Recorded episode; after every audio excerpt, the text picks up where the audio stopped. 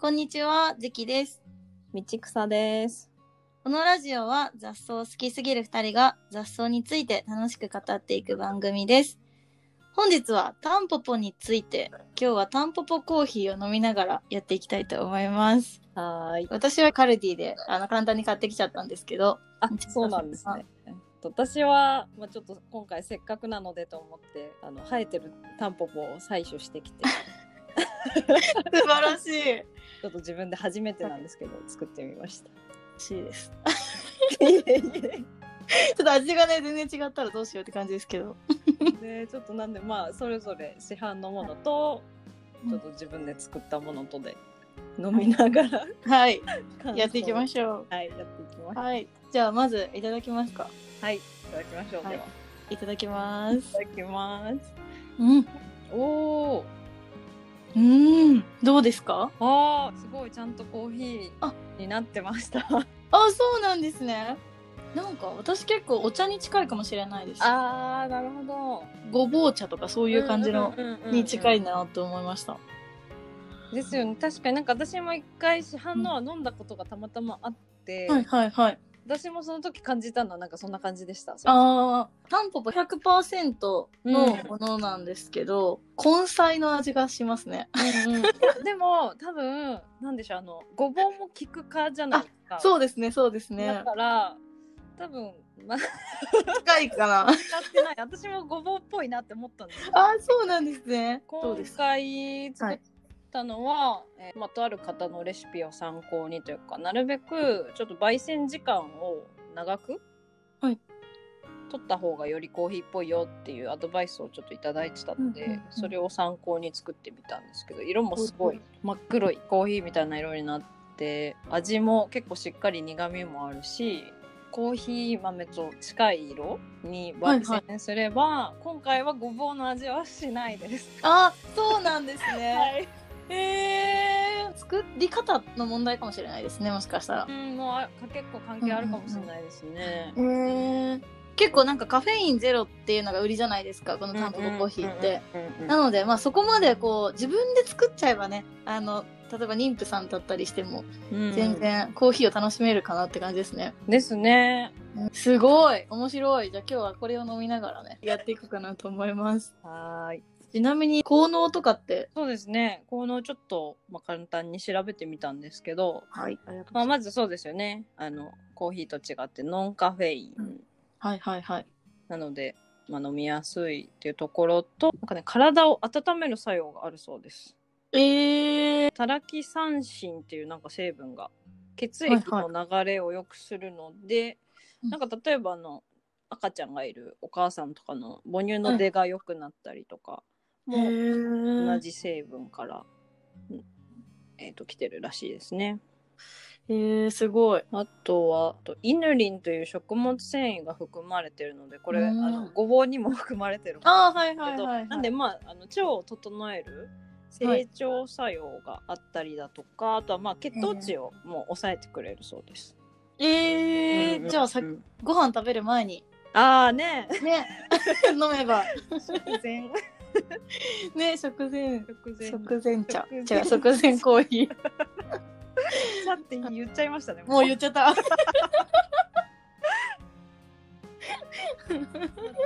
はいまあなんかむくみを改善してくれたはいりとか、はいはい。えー、結構いいことづくし。ねそうビタミン C もあるので、はい美肌効果があったりとか結構いろんないい作用があるみたいですね。いいですね。タンポポって無限に生えてるじゃないですか。はい。はい。結構自分で作れたらまたさらにね、結構。そうですね。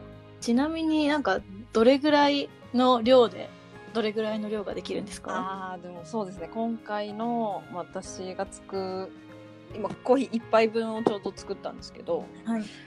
量にするとでも確かに、えー、45株ぐらい掘ったかなっていう感じで、その成長度合いによっても、あの根っこの大きさが違ったりするので、はいはいはい。もちろんそれにもよるんですけどちょっとお試しで作るのはありかなと思いますね。でうんもやっぱりこう日常を1日何杯もこう飲むとかいう方もいるでしょうしそれを毎日ね、あの飲む方にとってはちょっと全部自作だと大変かなとは思うのでなんか逆にあれですかね市販のものを自分で焙煎袋開けてはいはいはい追加ではいはい、はいちょっと深入りしてから飲むとかしたらよりコーヒーっぽい味を楽しめるのかな。確かにそうですね、なんか私はティーパックで買ったのでこれ袋開けちゃえばいいですね。あーなるほどなるねそういう感じでコーヒーとして味物足りないぞっていう方はうん。そんな方法で試してみても良いかもしれないですね。暖房コーヒーを試したい方はぜひ、はい。一応なんか注意書きとしては胆汁を増やす作用働きがあるらしいので、胆嚢炎とか胆道閉鎖とか、はい。ちょっとそういうあの持病をお持ちの方はあんまりこう飲まない方がいいかもしれない。あとはうん。キク科アレルギーとかの方もやめといた方がいいねっていうのが注意書きとしてはありました。そうなんですうんね、うん。キク科アレルギー初めて聞きました。ですよね。私もあんまり聞いたことないけど、でも以前の職場にバラ科アレルギーの人はいましへえそうなんですね、たね結構。もう全般ダメなんだ。そうそうそうそうなんですよ、うんうんうん。うーん。でもなかなか美味しいので結構うん。私は良かったかなと思います。そんなに？えはい。お値段どんくらいでした？市販の。えーと、これネットで買ったんですけど、ちょっと高いですね。えっと、1000円ぐらいで15袋かな。なので、まあちょっと高いかなっていうのは正直思いましたけど、まあでもね全然その缶コーヒー買うのとあんまり変わらないああ、そうですね。こだわる方は自作もはいしくは市販のはい。焙煎をおすすめして、まあねでも本当に効能なんかね、いい効能がたくさんあったので、そうですね。うんうんうん。うんはい。ぜひ興味ある方はお試しください。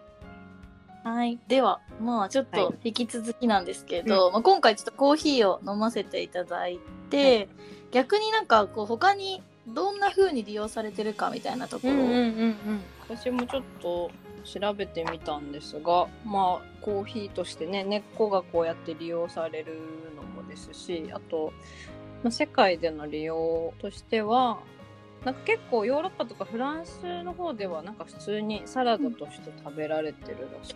ええただまあ私もあのタンポポの葉っぱは天ぷらで揚げて食べたことはあるんですけど結構苦味がああ。るんですよね。はい。でまあなんかフランスの方は普通に緑の葉っぱのものも食べるみたいなんですけどうん。ものによってはというかあのなんて言うんでしょう遮光して光を遮ってあの、軟化栽培っていうんですかね。ちょっとこう黄色っぽい白っぽいひょろっとした感じ。あえて光を当てずに育てることによって、ちょっとその苦味だったりとか癖を抑えたり、あとは食感もより柔らかく食べることができる、うんうんうんよく軟化栽培ってあの日本でもウドとか私の住んでる岡山ではニラが黄ニラって言って黄色いニラが実はあの名産みたいな感じであるんですけどフランスの方でも同じように、えっとうん。生育期間中に例えば黒いビニールとかちょっと寒冷車みたいなもので光を遮って育てるみたいな形で食べたりもするそうです。うーん。まあ苦味がね美味しいっていう。そうですね。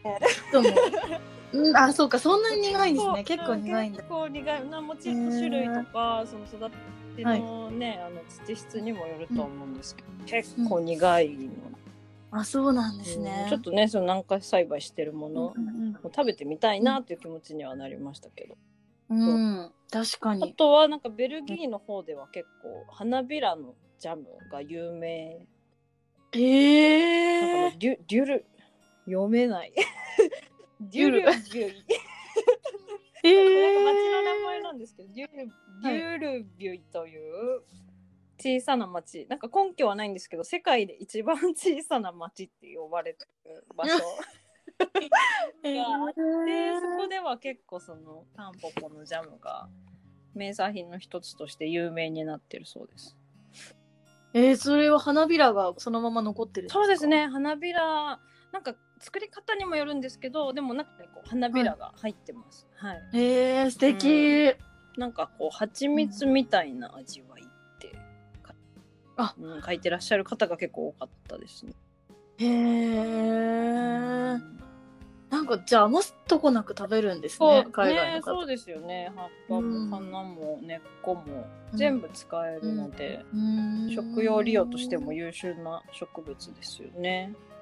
ああいいですね。うーん。なんか以前私もタンポポの根っこをフライにして、あの素揚げにして食べたんですけど、へなんかそれは本当にごぼう またごぼうなんですけどごぼうのフライみたいな感じですごいサクサクしてて、うんうんちょっとね薄くスライスはしてあったんですけど、もう食感がすごいあの良ーかったので、そうなんだ。はい、根っこ食べれるんだと思ってたんですけど花までね食べれるとは思わなかったうんです。面白いですね。えうんこれ、うん根っこのフライいいなやってみよう。あねぜひぜひ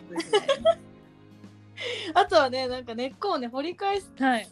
土から掘り返すのがなかなか大変かなとは思うんですけど、私も今回コーヒー作るのに、はい。あの100均とかのスコップだとちょっと簡単に土の硬さに負けて折れ曲がったりするうんうんうん。ことがあるので、ちょっとちゃんとあのはいはい。ホームセンターでもうちょっといいやつを買って、おー何センチぐらいこう地下に？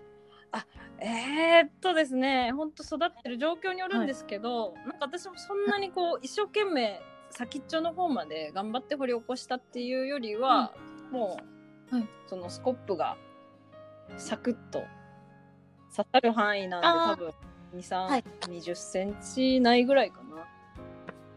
そうなんですね。あじゃあそんなに、うん刺して持ち上げられるぐらい。で十分、はいはいはい。あのしっかり太いところ取れるのでそれで。おこんーな感じでやってもらったらいいかなと思ってはい。これ聞いてどのどのぐらいの人がやってくれるんだろうとか。えーでも私もっと大変だと思ってたんですよね。なんかあの実はい。際本とかで見ると、タンポポの,、はい。あの根っこってこんなに深くまで伸びるんだよみたいななんかこううん。50センチぐらいね、伸びてるこう断面の写真みたいなのよく上がって。た、はい。いやーそれはちょっと大変って思ってたんですけどなんかね本当に生育年数によって全然違うし、はい。そこまでまあ頑張って掘らなくてもある程度収穫見込めるので意外と頑張らずにできるので。えーはい。すごい。私もちょっと明日からやろうか やってみますぜはい。ひ見てください、はい。意外と簡単。うんいっぱい作るだけなら全然簡単にできます、タンポポのここが面白い。ででん。ロゼット戦略で誰よりも先に咲く。えっと、はい。ロゼット植物ってご存知ですか？うんなんかある程度はって感じです。はい。えっと、多分あの聞いてくださってる方、多分ロゼット自体が、ん？っていう感じも、えっと、皆さん多いのかなと思うので、簡単にご説明すると、えっと、ロゼットっていう、まあ、えっと、英語で書くと、ROSETTE なんですけど、最初のローズ、まあ、バラっていうところから由来してる茎の部分が短くて葉っぱがこうバラのようにこう広がっている。で全体としてこう丸い形の葉っぱみたいな形がこのロゼット植物っていう植物で特にタンポポとかって、まあ、冬の期間中、えっと、はい。花は咲いていないけど、この葉っぱだけで、えっと、よく姿が見かけられるんじゃないかなというふうに思うんですけど、まあこのロゼット植物がですね結構、えっと、面白くってはい。っていうのもあの先ほど言ったように、えっと、冬の期間に葉っぱが広がってるんですね。で通常他の植物って冬の期間って育ちにくかったり、もう芽も出てないっていうのが多いんですけどロゼット植物だと、もう冬の期間に葉っぱを広げることができるので春になると誰よりも先に花を咲かせることができるんですね。あーなるほどですね、うんなので他の植物が土の中で冬眠してる時にロゼットは一足先にもう葉っぱを出せてるので、まあ、そういった点でこうロゼット植物っていうのは冬の期間でも葉っぱで光が集められるようにこう放射状の葉っぱの形をしてる。っっていうのがこのロゼット植物の特徴になってます。なるほど。はい。なので結構省エネでできるだけこうね地面に近くにいてうん。省エネで葉っぱに光をたくさん集めるっていう点ではねタンポポとかってすごい優れてる植物なんだなというふうにうん。思いますね。そうですね。確かにその、私も雑草ね好きなんで見てたんで、まああちゃんとロゼットで冬も元気に生きてるなっていうのは見てたんですけど、はい。ただその形がね結果的にやっぱり他の植物と比べて先に葉だけでも出してるっていうことによってぱりこう春のスタートというかね、はい。出だしをなんだ有利に生育を進めてるっていうところまではちょっとあんまりねあの気づ気がついてなかったところ、面白いなと思いました。そうですね。結構あの春に花が咲くものって結構ロゼットも多いのかなと思うんですけど、まあ、そういった戦略をしていかないとどんどんこう強い植物に負けちゃうのでなのでく、早くに準備をするっていうことと、まあ、あとロゼットで言うとえっとはい、踏んだ時に高さのある植物だとうんうん、すぐ踏まれて負けちゃうんですね。折れちゃいますよね。はいなので、まあ、ロゼットの葉,、まあ、葉っぱだけですけどまずはその葉っぱっていう点ではほとんどもう地面に張り付いてるような状態なので、踏まれてもほとんど衝撃は受けないっていうのが、まあ、彼らの強いところかなと思いますうんね。なるほどなので。激強ですロゼットは。本当にやっぱこう出だしって大事です。下準備というか。そうですねその辺がまあこのロゼット戦略と私が呼んでるところで、はい面白いですね。では次回に続きます